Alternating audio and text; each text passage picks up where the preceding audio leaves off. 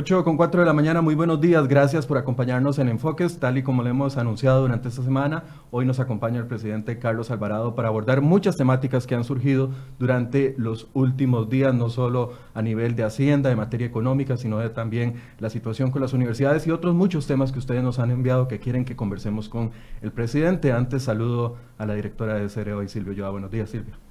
Buenos días, Michael. Buenos días a quienes nos acompañan y muy buenos días al señor presidente de la República. Muchas gracias por acompañarnos hoy. Tenemos muchas preguntas en el tintero y esperamos poder eh, responder a todas ellas hoy. Don Carlos, buenos días. Gracias por estar acá. No, gracias a ustedes. Gracias doña Silvia, don Michael y a quienes están conectados viéndonos. Un placer estar aquí. Le decía que agradecía mucho que haya cambiado la cita a dos oportunidades porque nos cayó en esta semana, una semana que definitivamente ha sacado lo mejor y lo peor de muchos, pero además mucha preocupación con respecto a la salida de doña Rocío Aguilar. No, una semana intensa, ciertamente, de mucho trabajo, de, de muchas cosas por atender, pero también creo yo que en el balance siguen caminos complicados, el balance sigue siendo para el país positivo, porque lo que estamos es ordenando cosas, estamos es mejorando cosas y, y, en eso yo me siento optimista y positivo. Yo también, obviamente para mí ha sido una semana en eso complicada, particularmente con, con la renuncia de doña Rocío, en las circunstancias que se dieron, porque no solo le agradezco el gran trabajo que, que ha hecho, sino también pues eh, hemos construido una, una relación muy afable, muy cercana y obviamente también hay una parte humana en esto. Pero igual que agradezco ese trabajo, eh, la ruta del gobierno en esa materia sigue siendo la misma. La ruta y nuestra línea sigue siendo la misma porque es la línea que necesita el país. En ese sentido, don Carlos, a mí me... me eh, usted siempre ha dicho que esa es su línea, que esa es la que va a mantener. Sin embargo, dentro de esa línea hay figuras que se han salido del canasto o se han querido salir del canasto y pareciera que no están en la misma sintonía que usted.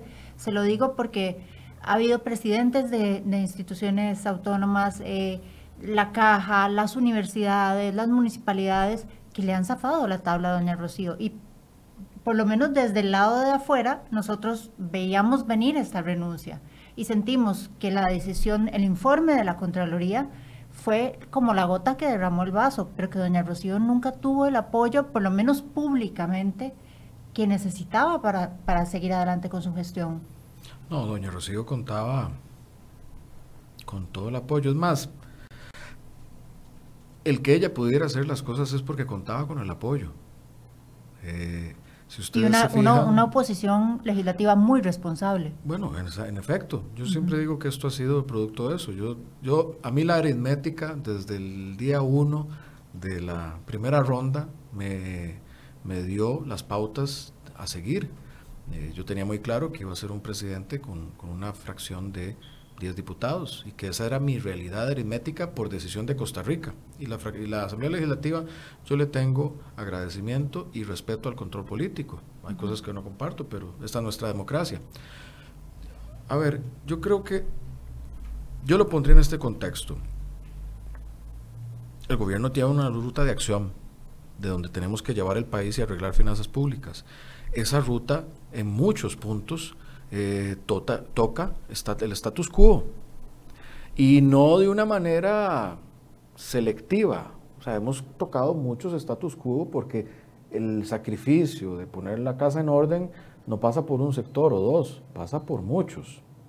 Y ha sido ahí donde, donde se ha dado ese contexto.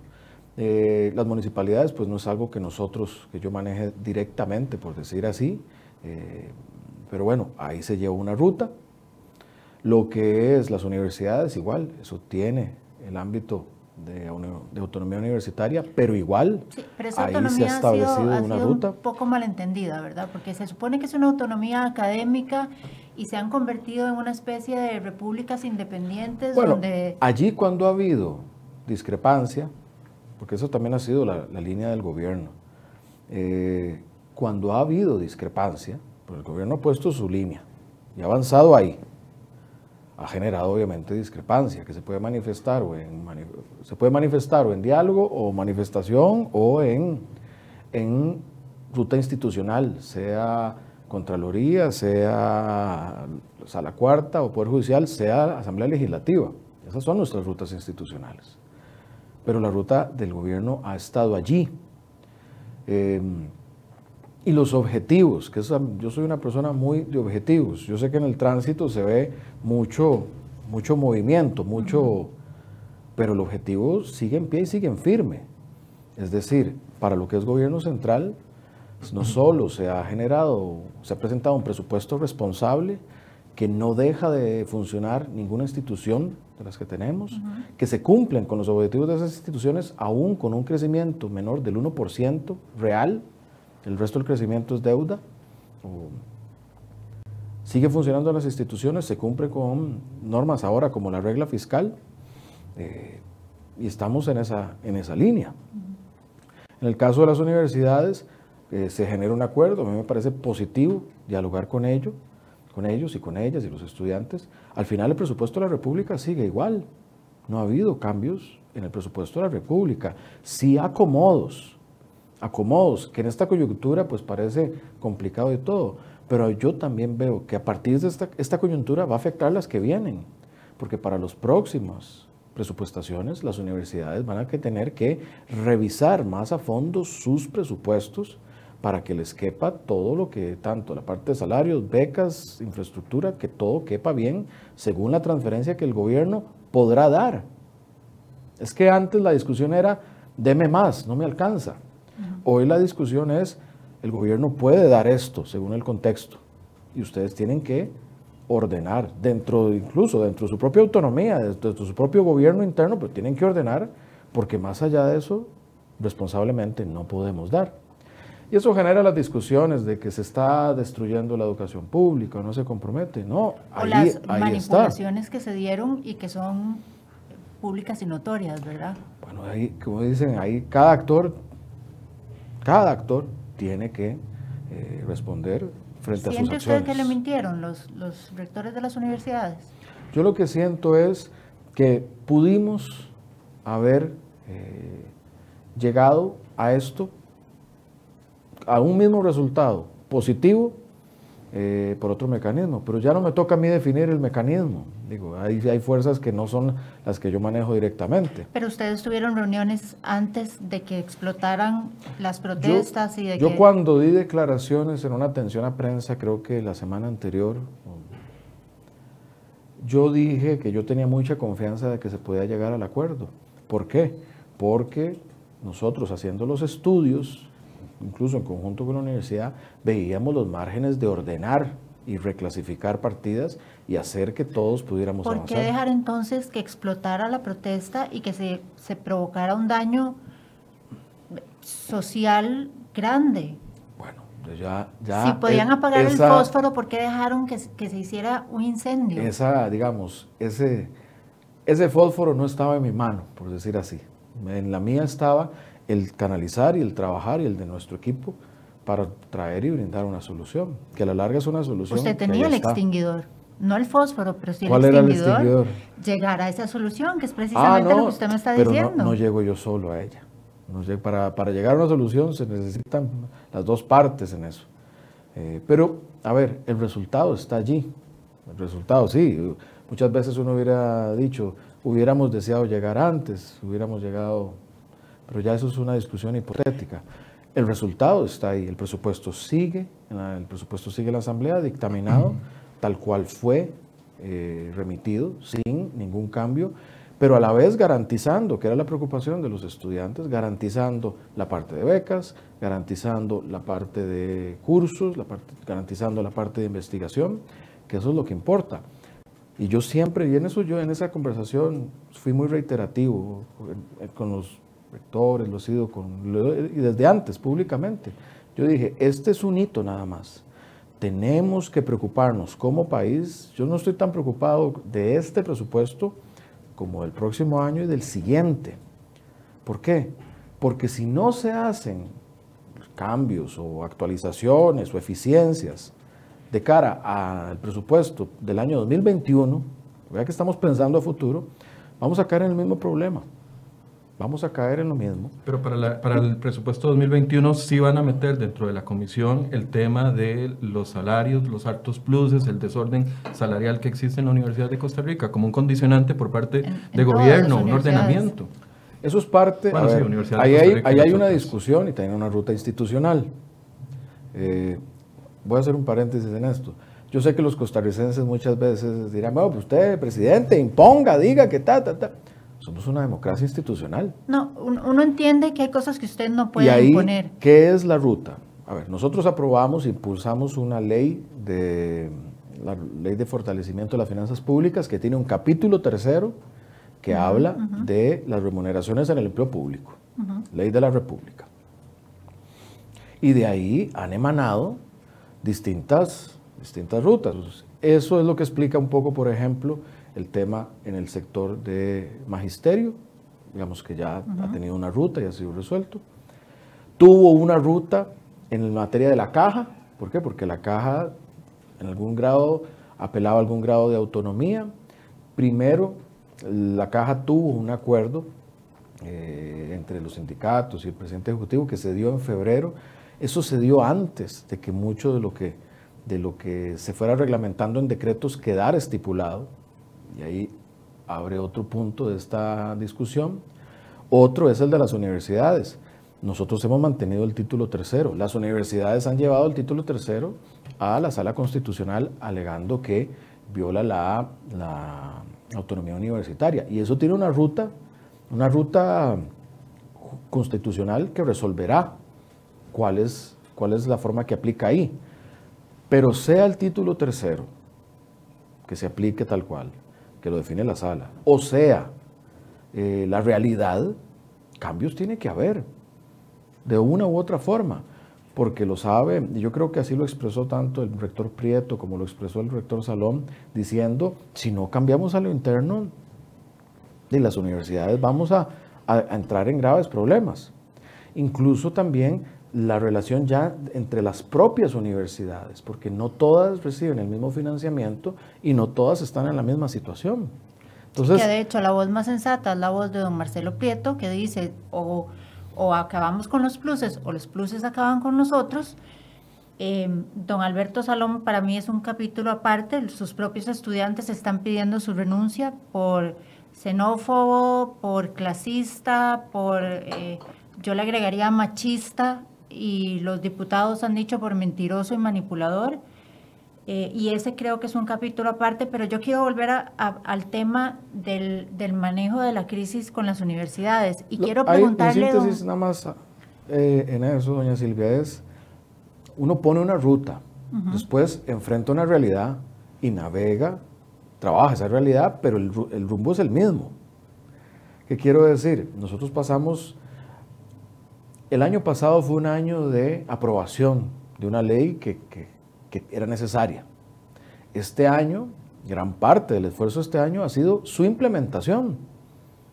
Su implementación para que sea una realidad. Doña Rocío, la, ahora exministra, decía en la conferencia de prensa, creo de Antier, una gran ventaja, y yo lo comparto plenamente, por eso para mí era tan urgente empezar desde el día uno con el tema, una gran ventaja es que nosotros no solo buscamos la aprobación de la ley, sino la implementación. ¿Qué es lo que pasa a veces en el pasado?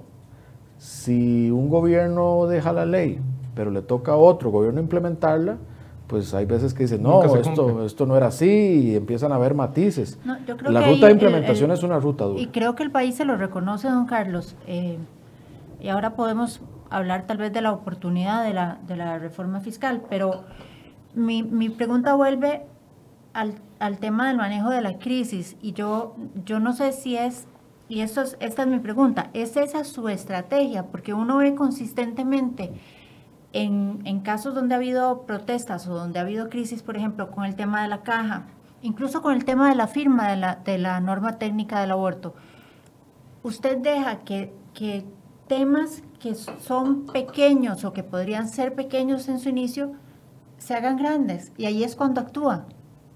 ¿Por qué no actuar desde un inicio? La norma técnica se ha convertido en, en una cosa morbosa que ha generado una división Quizá innecesariamente. Igual lo de las universidades. Usted habló con la gente de las universidades. Usted tenía especialistas de casa presidencial trabajando en el presupuesto que habían advertido que había partidas mal eh, fijadas que eran partidas de capital, que ellos tenían los fondos para responder a eso, que las becas nunca estuvieron en riesgo. Yo tenía, yo tendría otra, la lectura más bien inversa. Yo creo que son más bien temas que son grandes, que les damos un abordaje, un abordaje meticuloso, porque no son temas pequeños, son temas, es más, cuando yo a mí ver el contexto regional me pone mucho a pensar en nuestro contexto nacional. Entonces, no, no creo que son temas pequeños, son temas que, eh, que en el contexto tanto cultural, social, hablando como hablando de, de la norma técnica, pensando en antecedentes muy recientes, o en los temas de remuneraciones, que como que como usted bien dice, pues estuvo en el tema de, de, las universidades, pero también en los temas de la caja y en los temas de, otros ámbitos. No, esos no son temas pequeños. no, yo no me refiero a la, trascendencia del tema, sino a la discusión que se genera en torno al tema. Ah, a ver, es que son, estas son discusiones por algo, doña Silvia, por algo muchas de esas discusiones no se habían tenido o se habían buscado cerrar, pero sin resolver, porque generan... Eh, alguien escribió un día de estos algo que a mí me, me llamó la atención, que decía, yo no, lo decía medio en crítica, pero medio en reconocimiento. Decía, eh, a este gobierno se le han manifestado los maestros, los médicos, las universidades, eh, iglesias, y uno podría decir, bueno, pero ¿qué es eso? Y casualmente porque es que en cada punto hay cosas que no es para perjudicar sectores, pero que hay que transformar. Si queremos transformar nuestra educación pública, tenemos que hacer ciertas cosas. También estamos haciendo cosas para mejorar la vida de los educadores y las educadoras. Logramos recientemente hacer un, un cambio en el servicio civil, un decreto para permitir las permutas. Educadores que pasan años trabajando en localidades lejísimos de su hogar y que no solo tienen gastos altísimos, sino que tienen que trasladarse. Con la parte eh, de la salud, el día de ayer anunciamos un millón de millones de colones en inversión de temas de la caja. O sea, nosotros creemos en la caja, pero también sabemos que si el esquema remunerativo seguía como, como estaba, se iba a comer a la propia caja. Entonces de, había que afrontar eso. Entonces obviamente genera una resistencia. Similar con las universidades. Si nosotros le, le pasamos a las universidades vía FES eh, el monto total para cubrir cómo va creciendo sus remuneraciones, pues es insostenible. Entonces ahí también generamos un, de, un proceso. Y similar con los, diferentes, con los diferentes sectores. Pero es que ese es el precio de resolver los problemas. El precio es tener que entrar en procesos y nuestro abordaje no es entrar en un proceso de, eh, de contradicción. Tal vez ahí es donde, donde entraba mucho lo que es la, lo que era el trabajo, tanto en su momento de Doña Rocío, en su momento Rodolfo Pisa, ahora de, de don Víctor Morales y el mío, de en esa realidad compleja ir construyendo la ruta para salir adelante. Yo al final del día lo que me siento satisfecho porque la ruta sigue ahí. No es que no hemos renunciado. Bueno, hablemos, hablemos, usted habla del, precio de tomar medidas, hablemos del precio de la salida de doña Rocío. Barclays decía ayer que genera una gran incertidumbre y usted sabe que la economía se mueve a base de percepciones y de, incertidumbre y de, de especulación. Este, la salida de doña Rocío tiene un precio porque la lectura en el exterior no es la lectura de que la hoja de ruta sigue, la lectura es de que, mm, cuidado, puede ser que los sindicatos hayan ejercido mucha presión o que haya ciertos sectores que estén ejerciendo mucha presión y que el presidente haya cedido y que la reforma fiscal y los, los planes fiscales estén en juego. Ahí le agrego e- también. Ah, perdón, por eso es quizá tan importante nombrar a alguien no interino, sino a alguien ya en, en plaza firme y que venga a reforzar ese, es que esa hoja de ruta sigue adelante. Y, quería agregar algo. porque no solo el pronunciamiento de, de, Barclays ayer, amanecieron los bonos hacia la baja desde la Asamblea Legislativa, mucha eh, preocupación con respecto a la ruta, porque usted dice, esta es una ruta de gobierno, no era una ruta de Rocío Aguilar, era una ruta de nosotros. Pero al, al renunciar doña Rocío, pareciera que esa credibilidad en el gobierno era prestada, prestada a doña Rocío y quitada en el momento de la renuncia. ¿Por qué? Porque bien en el gobierno y en Casa Presidencial, un Víctor Morales, que por ejemplo firma un acuerdo con la Caja del, Seguro Social y los sindicatos que eventualmente es ilegal, del cual usted conocía, o firma ahora el acuerdo con las universidades. Entonces la gente veía en Doña Rocío alguien muy distinto a lo que veía en Casa Presidencial, a menos desde, al menos desde afuera. El equipo es uno, digo, y el objetivo es uno. Este es un tema tan central en mi gestión que yo incluso, a veces porque es tiempo atrás, pero yo de esto hablé abiertamente en los debates. De hecho, fui el único que habló abiertamente. A mí me preguntaron, ¿cuál sería la ley prioritaria que usted impulsaría eh, de caso de ser presidente? Yo dije la reforma fiscal. Todos los demás dijeron otra cosa. Yo dije la reforma fiscal, porque si no, entramos en una crisis.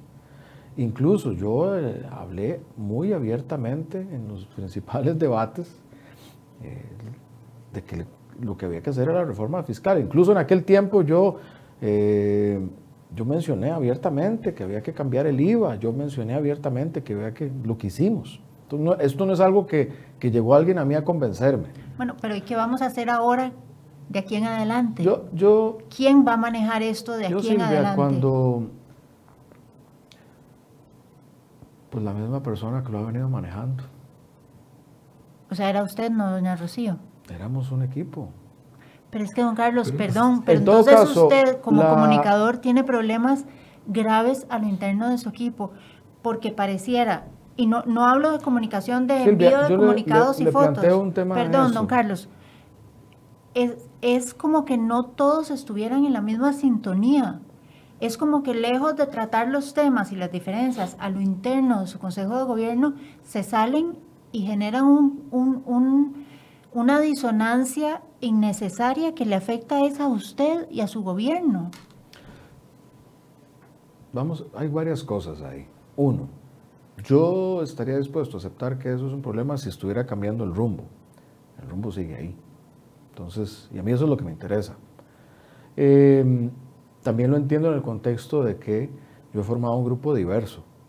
Probablemente si yo solo hubiera formado el grupo con con personas del partido que me llevó al poder, no lo hubiéramos logrado. Entonces, eso fue algo que yo, entendiendo la aritmética de mi inicio de gobierno, estoy dispuesto a hacer y estoy dispuesto a llevar las consecuencias que conlleva, sabiendo que el rumbo es el mismo. Mm. Y hoy yo entiendo la, lo que generan los mercados, yo entiendo la, eso lo entiendo, pero yo también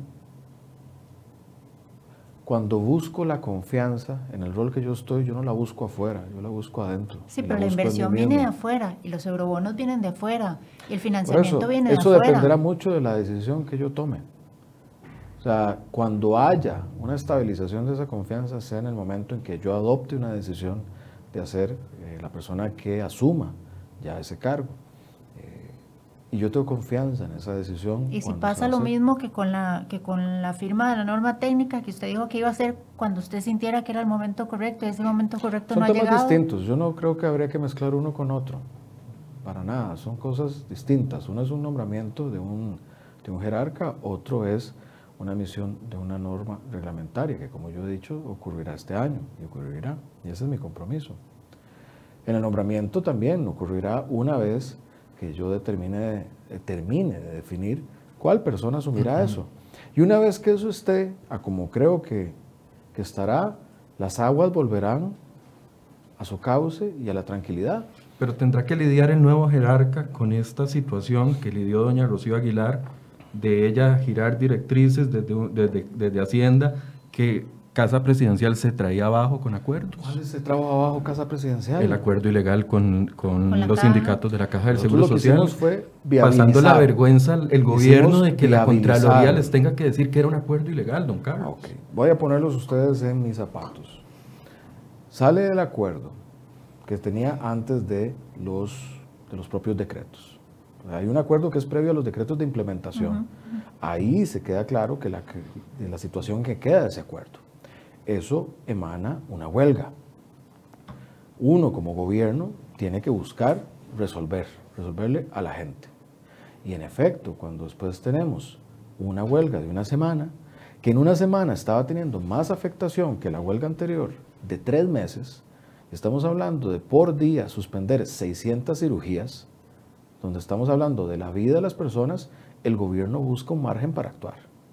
Y eso es la situación en la que estamos, es decir, ahora resulta muy fácil decir que se trajo un acuerdo abajo, no sé qué, ahí había vidas de por medio. Claro, pero el margen debería estar dentro de la legalidad.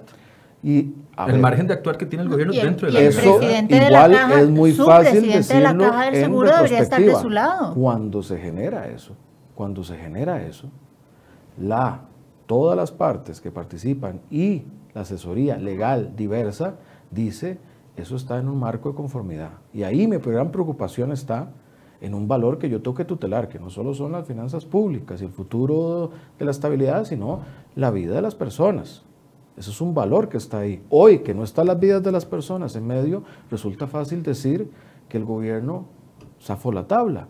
Había vidas de personas de por medio. ¿Qué le vamos a decir entonces a esas vidas de esas familias? Eso es parte de lo que un gobierno tiene que decidir. Y ahí se decidió. Luego la institucionalidad, vía la Contraloría, tomó una determinación que yo y que el gobierno acata, porque acatamos la institucionalidad igual que la acatamos ahora en el caso de doña Rocío. Pero previo a eso, en ese momento allí, no había ese criterio que luego emanó. Pero ya estaba la ley aprobada, don Carlos. Estaba la ley aprobada. la ley aprobada ya todo el mundo sabe cuál es el, futuro que tiene que seguir el, procedimiento. No necesariamente, no necesariamente. ¿Por qué? Porque, por, ¿Por qué si fuera tan, si fuera tan pétreo, no habría vías recursivas como las que están adoptando muchas personas ahora? Somos una democracia en eso. No, es que los, recursos se, pueden, los recursos se pueden interponer. no necesariamente se va porque, esta, esta es la ruta existe el margen, pero no eh, necesariamente porque sea lo, lo, lo, correcto. Esta es la ruta que hoy están siguiendo esas organizaciones, la vía judicial, la vía judicial. Que usted pudo haber dicho, bueno, eso se podía, lo pudieron haber activado desde antes, sin tener que llegar a, a la huelga, sí, pero no quisieron, esa no fue la ruta que ellos eligieron, ellos eligieron la huelga y la manifestación como medida. Y nosotros enfrentamos eso, tutelando un valor ahí relevante, que es también la vida de la gente. Y en ese margen es que se adoptan decisiones. Decisiones siempre, según lo que fue de asesoría en el momento, estaba en el margen de la legalidad. Y luego, una vez que analiza eso la Contraloría, emite un punto de vista punto de vista que nosotros acatamos. Por eso, vuelvo a la pregunta. Entonces, el nuevo jerarca de Hacienda se va a tener que seguir enfrentando a estas situaciones que ya enfrentó el anterior, que eventualmente se le venga otra vez las universidades y don Víctor firme un acuerdo eh, eh, en nombre del gobierno o que se le vengan los sindicatos y firmen otro acuerdo. Cuando uno está en el proceso de cambiar cosas en un país, pues siempre va a haber, en eso, siempre va a haber puntos de vista diferentes. Sí, señor, pero es que ahí es donde uno no ve una ruta igual desde presidencia que desde Hacienda. No, no, sé si me explico, es que no se ve esa, esa, esa, ese norte que usted dice que defiende tanto presidencia como lo defendía Hacienda hasta el momento, porque ahora no sabemos quién va a ser el que va a estar ahí, cuál va a ser la posición. ¿Qué del norte ha cambiado y qué del norte se ha caído? Estamos secuestrados por los grupos de interés, porque, porque los sindicatos hacen una cosa, los eh, educadores hacen otra, las universidades hacen otra. Pues sí, lo hacen, pero nosotros hemos seguido adelante. No, se salen con la suya, don Carlos. ¿En qué tema? les firman todos los acuerdos ¿Y de lo que se ellos ha caído, ¿Y qué se ha caído? ¿Qué cambió del presupuesto? Bueno, si la Contraloría no se hubiera, no se hubiera, pronunciado, aquí estaríamos en, la aplicación de la regla fiscal en la Caja del Seguro Social. la regla fiscal no, eso no es. Perdón, de la reforma fiscal, el, capítulo 3. Ni, no, ni siquiera del capítulo 3, solo un punto que es la aplicación del capítulo 3. de un punto de las anualidades. de las anualidades, de los ya presentes. De dinero. Sí, pero no es el componente mayor. Que equivalen miles de millones de recursos de fondos que pagamos los ciudadanos. Ok, pero pongamos en la balanza ahí el elemento vida y el elemento lo pagamos ciudadanos. Porque a la larga, es, digamos, por eso les digo, pueden ponerse mis zapatos, pero nunca lo van a estar nadie, porque es a uno el que le toca decidir. Ahí había vida de la gente. Y yo sé que es duro, pero había vida de la gente. Eh, no se pudo resolver eso antes, vuelvo al punto. Todo eso es hipotético, Silvia. Ahora, suelta, ahora resulta muy fácil decir, no se pudo, no se pudo.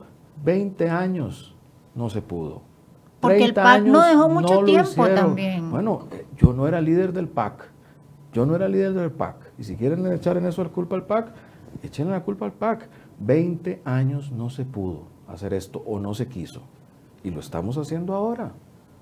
Si quieren echar culpa al PAC, culpa al PAC, grupos de presión, grupos de presión, políticos o presidentes que no quisieron hacer esto, otros sí quisieron y no pudieron. Pero se está haciendo ahora, ahora sí se está haciendo, ahora sí se está cambiando. Por algo tenemos una estabilidad en lo que no teníamos exactamente hace un año.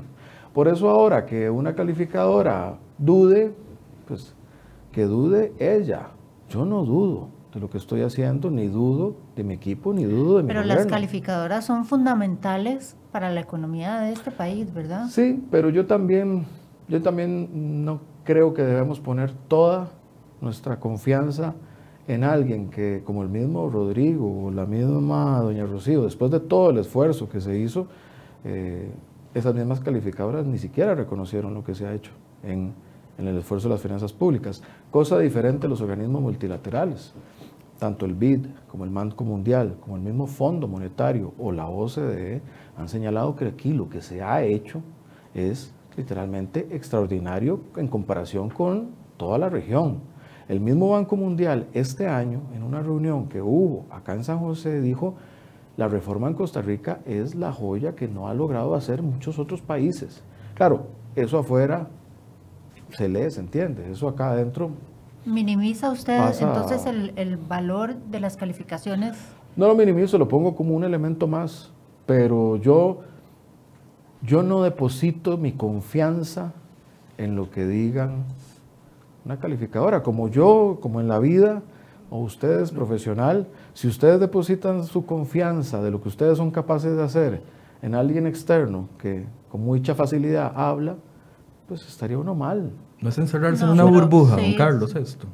¿Por qué? Una, burbuja de no aceptar cuando vienen momentos o críticas y solo mantenerse en lo que usted cree que es lo correcto. Porque además, si ese alguien, si de ese alguien depende, buena parte de la economía del país. ustedes en qué, en qué se ha afectado la ruta. Yo sé que ha habido movimientos, hay manifestaciones. ¿En qué se ha afectado? Bueno, yo no veo por parte, por ejemplo, de las universidades recortes importantes. Yo no veo que las municipalidades se estén acomodando. el presupuesto que le va a dar el gobierno va a ser el que ya planteó. Eso no.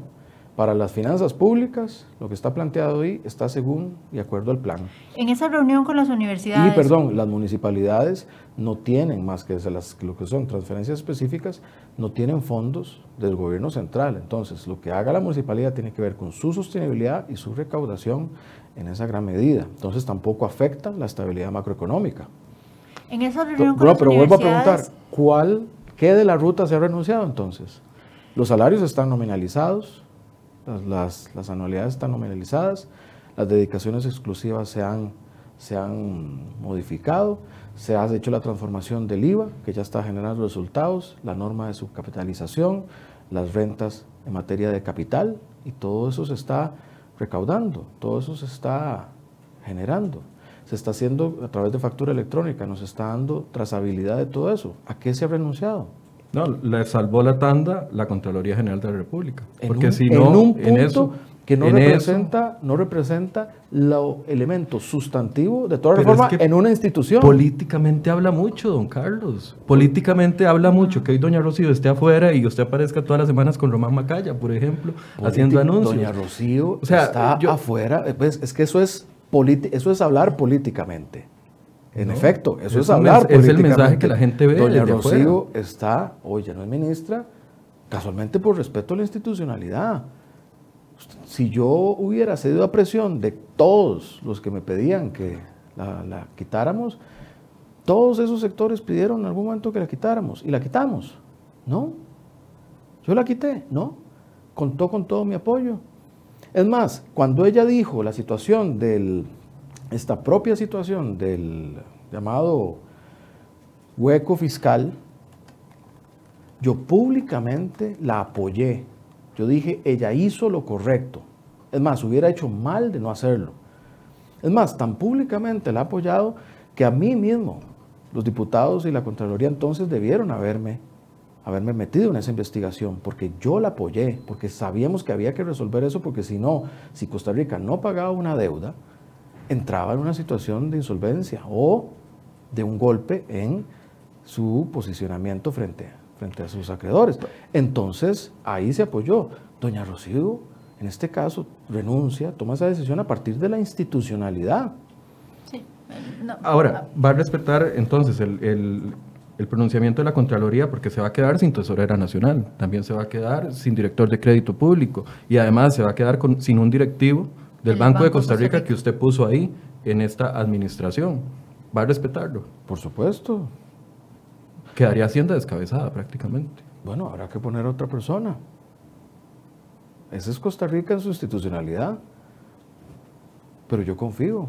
Yo confío en este país y yo confío en lo que podemos hacer. ¿Que, ¿Cuál sería el otro camino? ¿Que me ponga nervioso? ¿Que me ponga preocupado? ¿Que, que patalee? No, aquí es resolver. Ese es el camino. En esos casos que, que usted mencionado, Michael, en esos casos hay una posible ruta recursiva.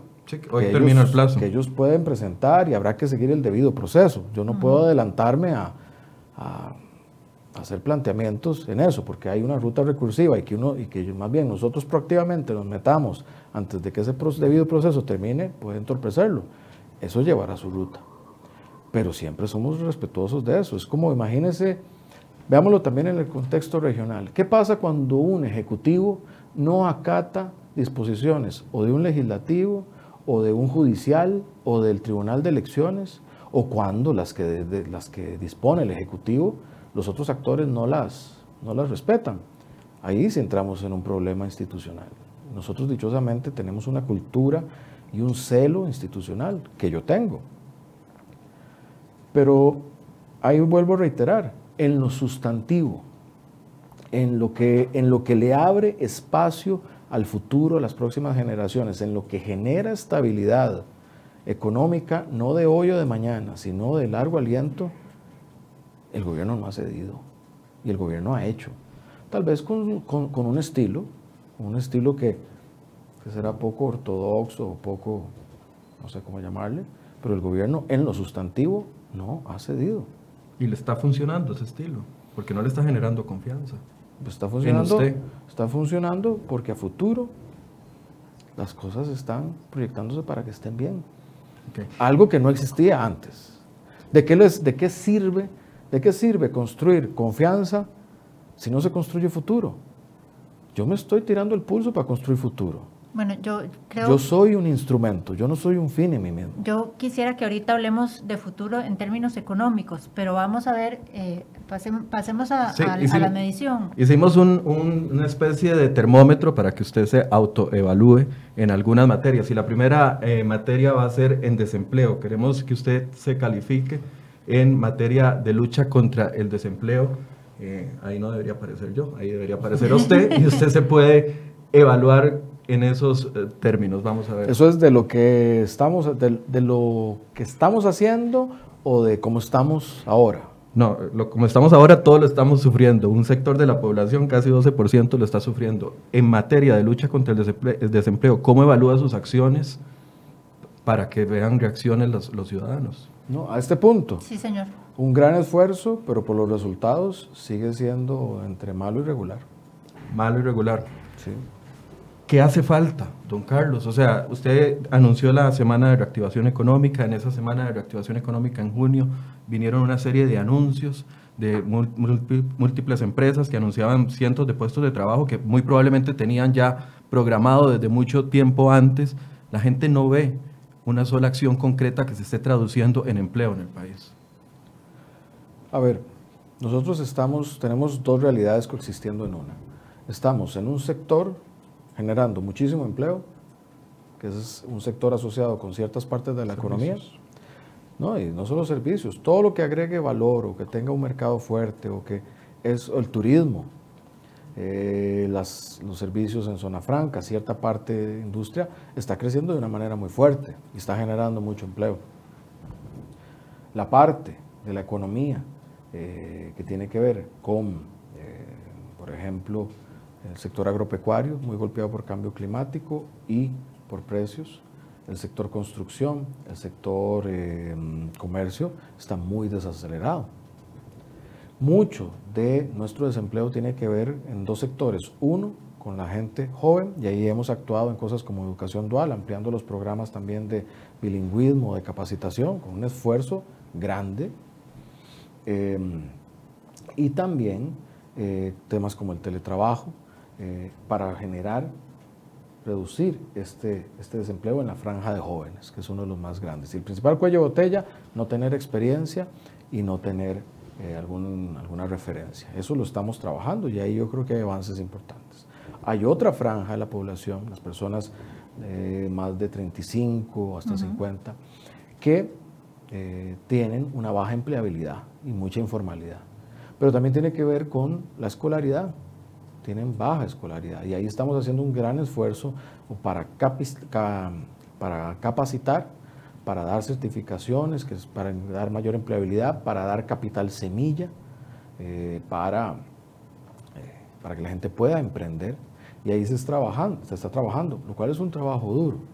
Ahora, es muy importante, yo creo que eso vale la pena reflexionar también del presente y por qué la educación es tan importante. Este grupo, este segmento grande de nuestra población, que hoy, entre sus 35 a sus 45 años, no terminó la secundaria o solo terminó la primaria en muchos casos, es un error que como país tuvimos al décadas atrás dejar atrás a gente en la educación. Literalmente es eso, dejamos a mucha gente atrás. No logramos que nuestro aparato de oportunidades, que lo tenemos, sea para todas y todos. y hemos perdido calidad en ese aparato. O más bien no la hemos mejorado, seguimos con lo mismo.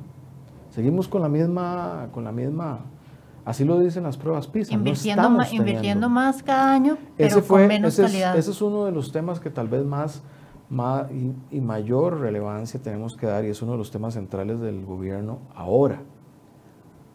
Una vez pasando esto, ¿qué es lo otro que hay que cambiar? Pero bueno, a, a esa franja, a esa población, tenemos que ayudar y uno de los trabajos grandes tiene que ser con la parte de aseguramiento eh, ya hay un mecanismo de aseguramiento anunciado que ya está en marcha, que es el de simplificar el aseguramiento en las pymes para contratar personas mm, con mayor facilidad. Entonces, ayuda a la pequeña empresa y ayuda a la contratación. Eso es positivo en eso. Hay un mecanismo que estamos trabajando fuertemente, depende de la Junta de la Caja, pero nosotros estamos pidiendo de manera constante que es un modelo de aseguramiento para aquellas personas que tienen eh, un desempleo de larga data pero las acciones, cuando se van a concretar en, en, eso, en empleo? O sea, tienen una proyección, han hecho estudios, esas políticas se van a traducir a mediano largo, a largo plazo en A, B, C y D, en una cifra. Muchas de las políticas tienen, tienen mayor impacto en el mediano y largo plazo. Y para el, corto plazo, el corto plazo tenemos una gran dificultad de, de qué? Desde la política de los Estados Unidos y China, que ha generado una gran contracción económica que nos afecta. También nos afecta el socio comercial del norte, que, la situación en Nicaragua impacta nuestra economía y eso genera una contracción en toda la economía que nos afecta a nosotros y a la región. Jorge Vargas escribía en su columna, creo que la semana anterior, que eso es la gran lucha que tenemos que romper Costa Rica puede crecer según sus condiciones actuales establecidas, con viento a favor a un 4%, un poco más, sin viento, como, como está la situación, a un 2, un poco menos. Y ese es nuestro umbral de crecimiento. Aún así, aunque nosotros estuviéramos creciendo al 4, nuestro desempleo, como ya crecimos también hace, si no me equivoco, hace unos tres años, Aún así, nuestro desempleo sigue siendo alto, porque nuestro desempleo no está ligado directamente con el crecimiento económico, aunque también digo, no estoy diciendo que no necesitamos el crecimiento, lo necesitamos, pero, nuestro desempleo no está altamente correlacionado con el crecimiento económico. Nuestro desempleo tiene una gran correlación con la capacitación, por un lado, nuestro capital humano y por otro lado, con la diversificación económica en las regiones. Y ahí hay un ejemplo emblemático en la propia Costa Rica, que es el caso de la región Chorotega en los últimos 10 años. Hace 30 años, la estructura económica de la región Chorotega, de la región Brunca, de la región Huetar Norte, era la misma. Cerca del 50% formal era sector agropecuario. Hoy, en la región Brunca, la región Caribe, la región, Chorote, la región Huetar Norte, San Carlos, Upala, los Chiles, siguen teniendo esa estructura económica. Cerca de un 50% del empleo en la parte rural asociado al sector agropecuario, lo cual lo hace muy resiliente, un poco resiliente. En la región Chorotega hubo un cambio sustantivo en los últimos 30 años. Ahí hubo una transformación del aparato productivo. Y hoy tiene una economía más diversificada. La región Chorotega ya ha reducido su participación agropecuaria y no estoy diciendo aquí que haya que prescindir del agro, lo que estoy diciendo es que se diversificó. Hay un crecimiento en el sector servicios, hay también un sector académico que ha crecido, pero la economía de la región Chorotega ha cambiado, tanto así que por eso la última medición de pobreza de Guanacaste, la pobreza en Guanacaste está en, ha bajado 10 puntos en los últimos 10 años y está en el promedio nacional, sino un poco más abajo. Esa transformación productiva también necesitamos hacerla en las diferentes regiones. Claro, pero esas soluciones son a mediano y largo plazo en materia de empleo. O sea, entonces, usted se califica mal en lucha contra el desempleo y no ve una acción inmediata que vaya a cambiar eso inmediata. Inmediatas, las acciones inmediatas. Es para pasar al segundo tema. Las acciones inmediatas son temas de aseguramiento, temas de capacitación que están ya en, en el campo, digamos, están literalmente en capacitación en inglés. Hemos hecho más de 63 mil personas capacitándose bilingües en lo que lleva de gobierno y va a crecer muchísimo más en eso.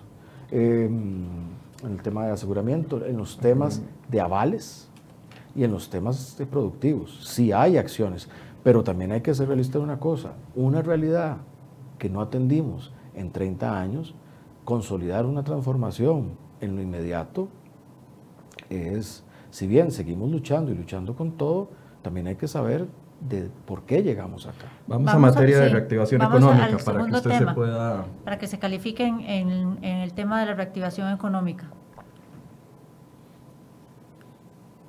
Sí, yo pondría lo mismo, regular, regular a mal. ¿Pero por qué? estamos luchando en esto, estamos luchando para sacar esta... Don Carlos, ¿cómo entiende usted la reactivación económica? La entiendo en varios ámbitos. Uno, empleo. Dos, bienestar. Tres, crecimiento económico. ¿Cuáles son las principales acciones hasta este momento que usted ha tomado? Cuatro pilares. Uno, inversión pública. Todo lo que tiene que ver. Por eso es que Michael dice que salgo mucho con Román. ¿Pero por qué? Porque son más de...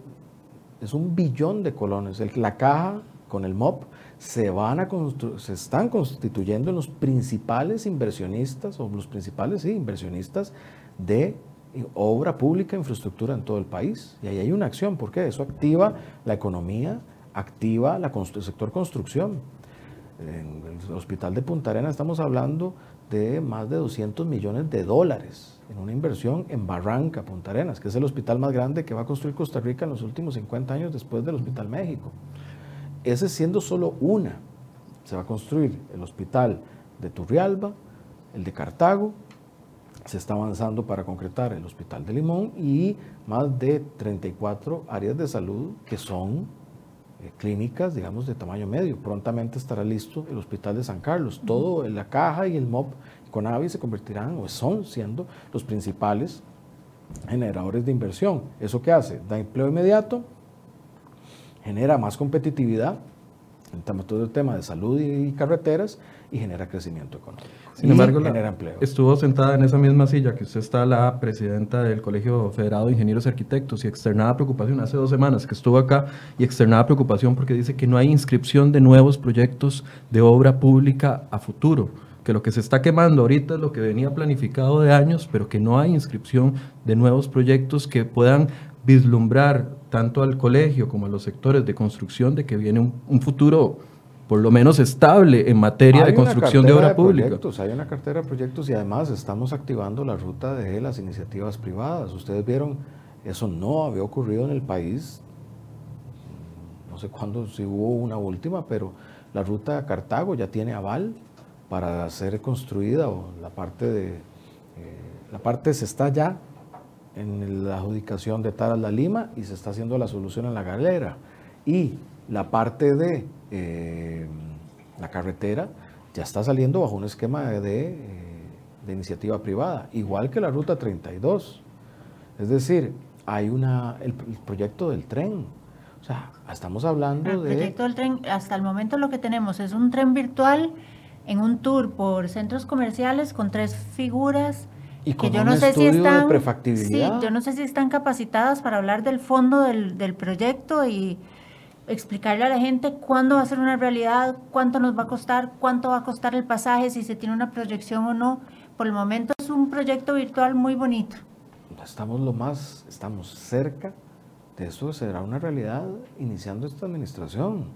Es que ser escéptico es muy fácil, digo, ser escéptico es lo que es eh, es lo que es ponerlo. A mí me toca no, ser, a mí me toca hacer. No, pero es que por eso yo le preguntaba en base a lo del CEFIA, porque ellos, o sea, eso que usted nos está hablando, correcto, son planes, pero el CEFIA ya podría decir, pues, esto se está metiendo aquí, tenemos garantía de que se va yo no estoy hablando a, de planes, concretar. Yo estoy hablando de contratos firmados, yo estoy hablando de obras en avance. Son cosas que están pasando. Digo, uno va a la circunvalación, no es un plan y no es una hipótesis, no es una realidad virtual. Igual que garantías sociales, igual que el avance en la, Ruta 32, igual que en Cañas Limonal, igual que la ampliación de los aeródromos que se ha hecho. Eso no es, no son realidades virtuales, no son hipótesis, eso está ahí. Ese dice usted que es el primer pilar de la reactivación económica. ¿Cuáles son los otros tres? Tenemos otro que es el bolsillo de los, de los ciudadanos que tiene que ver con principalmente lo que hemos planteado en materia también de alto endeudamiento de las personas. Que Moody's dice que ese plan de, de salvamento va a ejercer una gran presión sobre la rentabilidad y la estabilidad de la banca pública. y además... Los bancos públicos y la superintendencia dice que no. Más bien dice que un plan así baja el riesgo. ¿Por qué? Porque tiene un control sobre eh, deudores que antes eran de alto riesgo y más bien a ellos les genera mayor seguridad en su operación. En el corto plazo va a estimular el consumo, en el corto, plazo. Y en el largo plazo también a aliviar las finanzas de las familias. Sí, pero va a reducir la posibilidad de crecimiento porque usted está limitando que esas personas físicas o jurídicas se endeuden después para crecer. Pero ¿y, cómo, y, si, y si hoy están altamente endeudadas, no hay un después. Por eso hay que sanearlo, por eso es de salvamento. Yo he encontrado en esto que el mayor escepticismo lo tienen quienes no necesitan la plata y que hoy no están endeudados.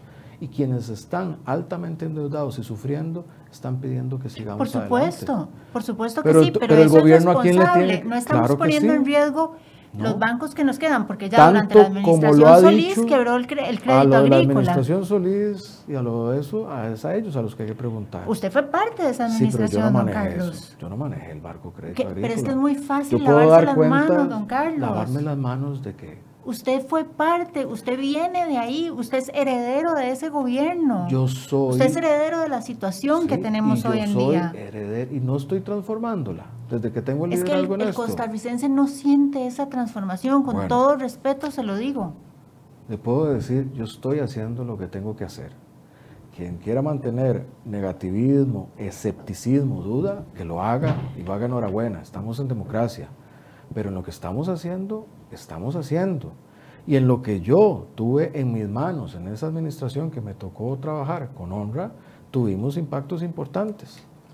Las primeras negociaciones de convenciones colectivas a la baja, yo era ministro de Trabajo, tanto en Habdeba como en Recope, o los esquemas de sistemas Yo no sé si Habdeba es un buen ejemplo, ¿verdad? Porque era la crónica de una muerte anunciada. Y casualmente ahora nos correspondió tomar la decisión y lo hicimos. Sí, pero la estamos salvando a costillas de todos los costarricenses con un déficit de casi 3 mil millones de colones por mes. Por una decisión que se tomó hace 10 años. Y se tomó hace 10 años y a mí me toca implementarla. ¿Por qué no cerrarla? ¿Por qué no cerrar el CNP? ¿Por qué no cerrar tantas instituciones deficitarias que solo generan gastos? En este caso, Habdeba entrará en equilibrio, entrará en equilibrio. Esa es parte de la transformación. No le va a costar, Habdeba entra en equilibrio y además genera proyectos de desarrollo con un canon para Limón y tiene un rol que jugar en el desarrollo de Limón y estará en equilibrio. Del año, ayer publicaba un periódico, del 90 a la fecha, se, en la época que se llamó neoliberal en Costa Rica, se duplicó el tamaño del Estado y se duplicó el número de instituciones. Eso fue lo que se hizo el 90. CNP, sí, podemos hablar del CNP, pero también el CNP ha tenido un rol de que ha generado una fortaleza en uno de los sectores más golpeados, generando empleo, el sector agropecuario, con abastecimiento institucional, que ha generado un mercado cuesta a las escuelas de 14 el doble de lo, de lo, que costaría la, alimentación no, no cuesta otro el lado. Doble, no cuesta el doble. Y es de mala calidad, eso lo han denunciado. A ver, otros de los proveedores, cuando no es CNP, muchas veces es importación de Asia. Entonces, eso es un argumento que también es cuestionable. Y eso genera empleo y genera fortaleza a nuestro productor agropecuario. Y yo creo en eso. ¿Que puede ser más eficiente? Sí, sí puede ser más eficiente. Pero el CNP cumple un rol para, tal vez para los que estamos en San José, somos josefinos, estamos aquí en la metropolitana, no lo vemos. Pero para quien está en el campo, en el agro y produce y le da de comer y nos da de comer a todos, porque todos comemos del agro, el CNP juega un rol importante. Costo de la electricidad, don Carlos. Acciones específicas en, reducir el costo de la electricidad. La semana pasada, pésima noticia, el cierre de aquella empresa Vicesa y 254 personas. y uno de los argumentos. Vicesa no, importante, no ha cerrado. Bueno, cierre o cancelación de uno de los hornos que deja a 254 personas Está apagado el trabajo. En ese caso ha sido bueno, porque hay una reducción de las tarifas del ICE y hay una ruta de reducción consistente. Sin el ICE está logrando mantener su estabilidad y estamos llevando la ruta de estabilidad sin cargarle esa estabilidad a la tarifa de los abonados y eh, con una ruta para los próximos años de seguir reduciendo tarifas, para todos los sectores, residencial, eh, industrial, comercial, y eso ayuda a nuestra parte de competitividad. Creo que eso ha sido algo positivo y eso está dentro del componente de defender o proteger el bolsillo de las personas, igual que los temas de deudas. Y vamos a una última, gabinete. Desempeño de su gabinete, ¿cómo lo califican? Bueno, desempeño es bueno. El silencio. ¿Por qué? Porque es lo que yo le decía, don Carlos, usted tiene un gabinete que parece que está desarticulado, que usted dice que la ruta es una, que la línea es una, pero pareciera que, que las figuras como que brincan de repente. ¿Se le ha desintegrado en buena parte? Yo lo que creo es que en Costa Rica nos hemos acostumbrado a que las cosas parezcan bien y vayan mal. No y yo creo que yo estoy más cómodo con que haya meneo y haya un poquito de contradicción, pero vayamos para adelante y cambiamos las cosas. Y si ese es el costo, que incluso para, para mí, que tiene que tener, que lo tenga. Yo en eso no... Dichosamente ese no es uno de mis, de mis, de mis aspiraciones. Mi aspiración es resolver. Cuando entremos cuando me pregunten en el tema de fondo, ¿qué se está dejando sin resolver? ¿O qué no se le está metiendo? Ahí sí me preocuparía pero al contrario, le estamos, nos estamos metiendo en los diferentes temas. Hay muchos temas que estamos teniendo abiertos y que estamos trabajando y que sí generan contradicción, pero es porque lo estamos resolviendo. Este no es un gobierno que patea la bola y que dice, no, deje eso quedito, no le vamos a entrar. Uy, es que ese sector es muy complicado, es un grupo de presión. No, a todo, a todo le ponemos el pecho. Dijo usted que nos iba a regalar unos minutos más. ¿Cuántos más para ver cuánto nos, queda de entrevista, porque yo voy por la mitad. Yo, con mucho gusto, unos 15 minutos más. 15 minutos más. Yo tengo una pregunta puntual. Hay, eh, según datos del INEC de, y de Renao, hay un millón de trabajadores informales. Eso representa el 46% de los ocupados. Hay un 12% de desempleo, un 20% de pobreza. La cifra sobrepasa el 1.2 millones de, de costarricenses o de personas. De cada 100 personas en edad de trabajar, 63 anda buscando trabajo. Y aquí parece que el centro de la atención y de muchos grandes esfuerzos, que es importante, pero es la descarbonización.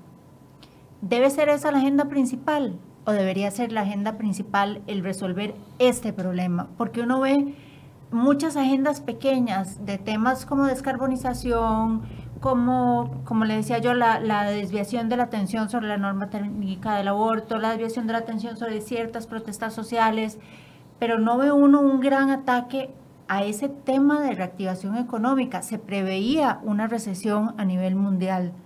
Implementamos una reforma fiscal necesaria, no sé si oportuna por el momento económico particular, porque eso contrae el gasto y contrae la capacidad del consumidor y entonces ve uno gente que ya no va a comer al restaurante una vez a la semana, sino que va una vez al mes. Eh, y un montón de negocios cerrados, un montón de gente desempleada. ¿Qué acciones tomar puntuales para impulsar la inversión, para impulsar la creación de trabajos, para que esas pequeñas empresas no paguen esas cargas sociales abusivas, porque son abusivas?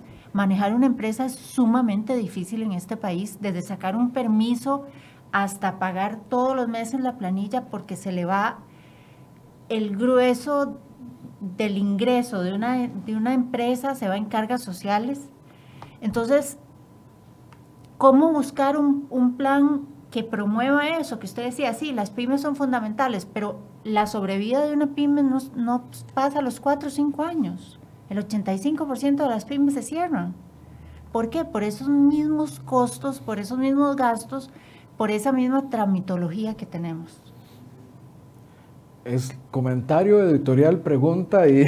Sí, todo junto. Pero voy a buscar resolver la, una, buena, una buena respuesta. Eh, yo no creo que haya que hacer una fragmentación contradictoria entre temas. Eh, porque es una forma casualmente que nos induce a la contradicción, eh, al choque cuando no hay. Hablemos de un tema, un sector económico muy golpeado, el sector agropecuario. El sector agropecuario es muy golpeado. ¿Por qué es uno de los principales golpes del sector agropecuario? El cambio climático. Y el cambio climático tiene que ver con el efecto invernadero muy derivado a un proceso que es la descarbonización para resolverlo, que es probablemente el principal problema de, de, esta generación. Es que estamos hablando de que ahí no habría planeta o vida. Entonces ahí hay una... Eh, Yo no digo que no sea importante. Lo es. Es muy importante. Pero deberíamos... Y esto también. Esto es fundamental. Sí, ¿y, y por qué no hacer las dos cosas? ¿Hay una contradicción? No, pero se está haciendo realmente lo necesario en reactivación económica. Es que no siente uno que. Pero entonces, ¿por qué hacer la contradicción? No, no, yo no le hice la contradicción. yo, le dije, es creo importante. Que sí, Silvia. Es importante, entonces hagámoslo. Pero estamos poniendo los mismos esfuerzos en esto otro. Pero de lleno. Es que ahí donde hay una posición que es, eh, creo que es eso, es una posición política. ¿Por qué, esa, ¿Por qué hay antagonismo entre la descarbonización y la reactivación? No hay antagonismo, okay, Eso me parece muy bien. ¿Y por qué hay antagonismo entre la reactivación y, por ejemplo, la cuarta revolución industrial. No hay antagonismo. ¿Por qué hay antagonismo entre reactivación y otros temas? Ahí es donde... No, usted le está dando vuelta al tema porque... No, lo estoy poniendo en su justa dimensión. no es que haya antagonismo. Mi pregunta es si la agenda fundamental debe ser esa o la agenda central debería ser buscar solucionarle los problemas al costarricense de a pie al que hoy no le alcanza el sueldo, que el plan de salvamento, sí, que el plan de salvamento ya han dicho especialistas internacionales a los que usted no les da crédito, pero son los que nos evalúan a partir de hechos y no de expectativas, que es peligroso para la banca para la banca pública.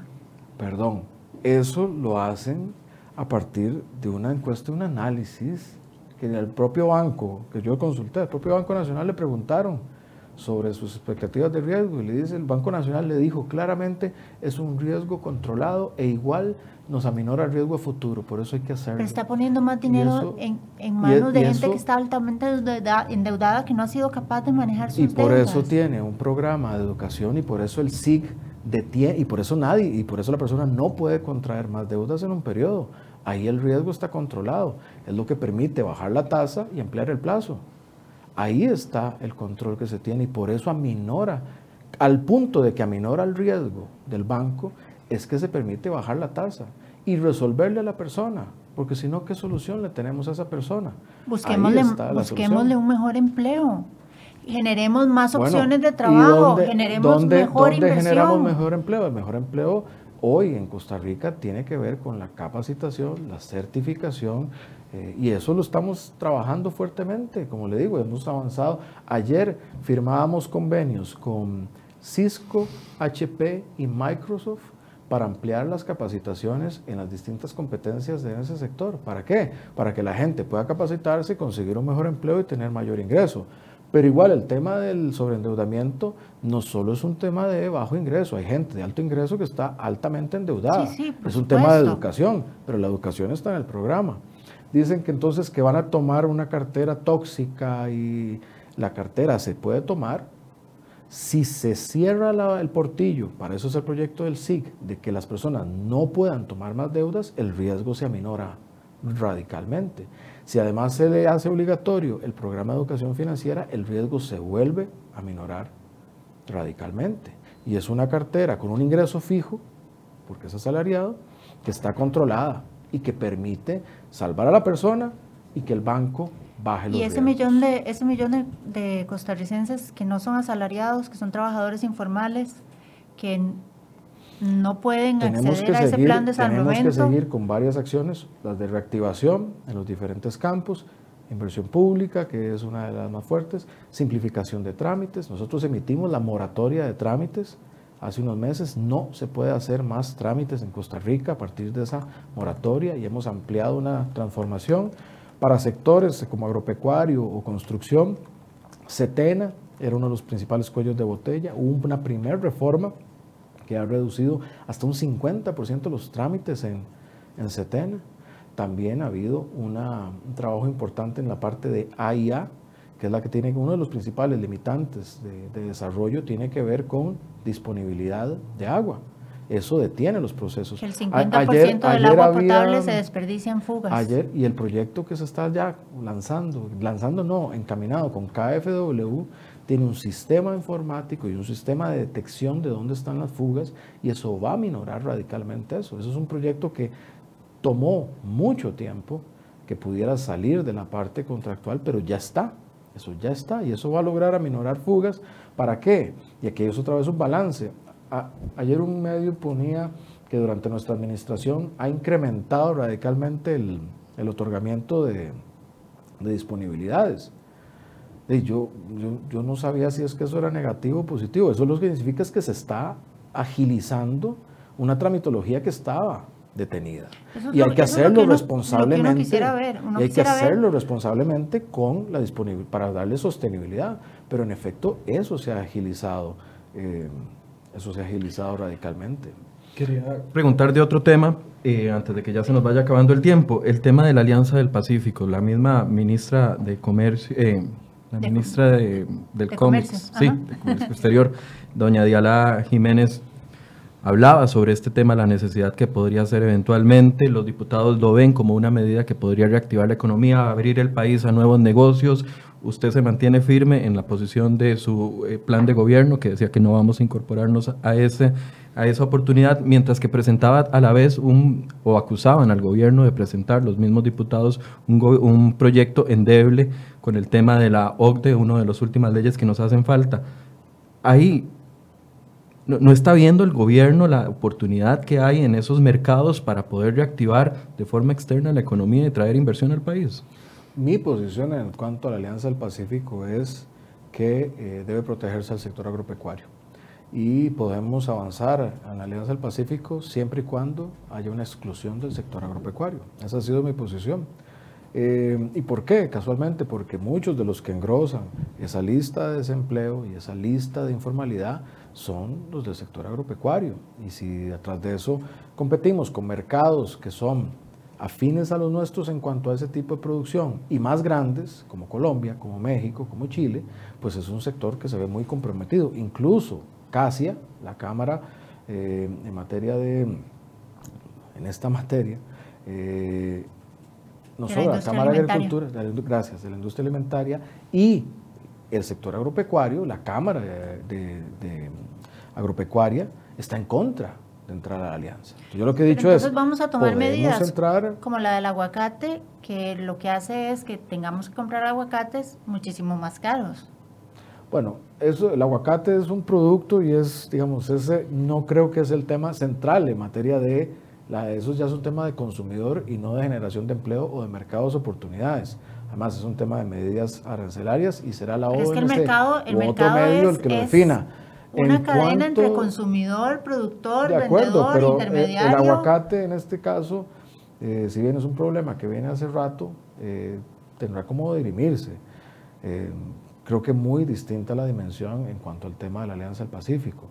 eso es lo que yo he dicho. Yo, si Costa Rica logra que haya una exclusión de esos sectores sensibles, yo no tengo problema con que se avance, pero tiene que haber esa exclusión, porque si no, dentro de unos años, cuando estemos aquí, bueno, antes del 2022, pero cuando estemos aquí sentados me van a preguntar que qué vamos a hacer con todos los agricultores Espero que esté sentado aquí muy pronto, que no fuese hasta el 2022. Bueno, pero digo, porque algo como eso no, no, no ocurriría hasta eso. Entonces, hay que hacer un balance y eso afecta a los más humildes también, al sector rural más humilde.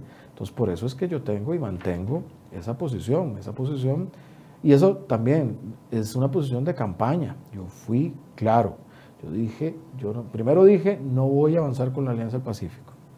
Y cuando entramos en segunda etapa, en el acuerdo que, hicimos en, su momento para el gobierno nacional, yo dije, mm, avanzaríamos sí, solo sí, el sector agropecuario queda excluido o satisfecho o protegido con la Alianza del Pacífico. Y esa es la, esa es la condición. Pero no lo están impulsando, digamos, con esa excepción que usted Yo cada eh, vez que tengo oportunidad de hablar con alguno de los líderes de, esos, de, ese grupo, que tienen interés en que Costa Rica entre, además por el rol que juega Costa Rica, porque tal vez eso no lo... A veces somos un poco negativos con nosotros mismos. Costa Rica tiene un gran papel en la región eh, por por lo que representa Costa Rica. Y creo que es algo que hay que cuidar. Eh, hay un interés de que Costa Rica sea parte de eso, como hay un interés de que Costa Rica sea parte de la, de la OCDE. Don Carlos, una última pregunta. Varios sectores han expresado que usted es un populista y que usted gobierna para ciertos grupitos de interés. De si eso fuera cierto, estaría muy bien en las encuestas. Entonces ahí está la... Eso no es necesariamente, no necesariamente, porque no son grupos mayoritarios, son grupos precisamente minoritarios. ¿Cuáles grupos minoritarios? Que, por ejemplo, usted eh, favorece mucho al, al colectivo LGTBI, que usted favorece mucho a ciertos sindicatos, tiene un vicepresidente sindicalista que, por cierto, con todo respeto le digo, no sé qué hace, igual que doña Epsi, no sé qué hacen pero, pero ¿es, usted, ¿es usted un populista? Yo soy todo lo contrario de un populista. Por eso estoy en este, por eso estoy en lo que estoy. Porque estamos haciendo lo que necesita el país, le guste a quien le guste. Eso es todo lo contrario de ser un populista. El populismo es quien hace cosas simplemente para fortalecer su poder y fortalecer su dependencia con la gente. Que la gente dependa de él. Por eso el populismo lo que busca es prolongarse en el tiempo. Es una forma de sostener el poder y sostener la dependencia de aquel que da, con un discurso que también va a las emociones, a, exaltar emociones. Yo creo que ninguna de esas hago yo. ¿Qué es lo que se hace? Resolver el problema a fondo. Problemas complejos. Yo sabría bien cómo andar uno haciendo populismo. ¿Por qué? Porque es lo que se ve en muchos ámbitos de lo que está viendo la humanidad hoy.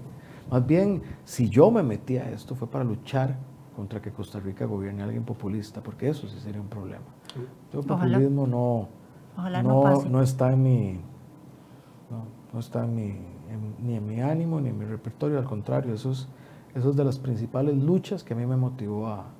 A mí lo que me motivó a estar aquí es que no haya populismo en Costa Rica, porque nos dañaría mucho, populismo antidemocrático, y que haya, o que nos hubiéramos ido una crisis estuvimos muy cerca de irnos a una crisis por inacción. Esa es mi motivación para estar acá. Y ahora mi motivación mayor es sacar el país adelante. Bien, muchas gracias, don Carlos. no sé si quiere hacer un cierre. No, agradecerles muchísimo el ejercicio democrático y, y, y la posibilidad para que las personas nos escuchen y, y, y pues pongan sus, comparen los puntos de vista y todo. Creo que eso es lo que hace este país grande. Lo esperamos pronto. Yo espero que sí. Muchas también, gracias. Mucho gusto. Antes del 2022, dijo Mario. No, no, no, no, no, no, no. Voy a ir haciendo la cita desde ya para que me la den en el 2021, 2020, a ver si acaso. gracias, don Carlos. A y ustedes las gracias. Gracias, Silvia, por acompañarnos también esta mañana y gracias a ustedes por su compañía. Los esperamos lunes a las 8 de la mañana. Recuerde- acá en Más Enfoques. Recuerda que usted puede repetir esta entrevista a través de nuestras redes sociales, en nuestro Facebook, en nuestra página web y también escucharlo en las diferentes plataformas de podcast. Buenos días.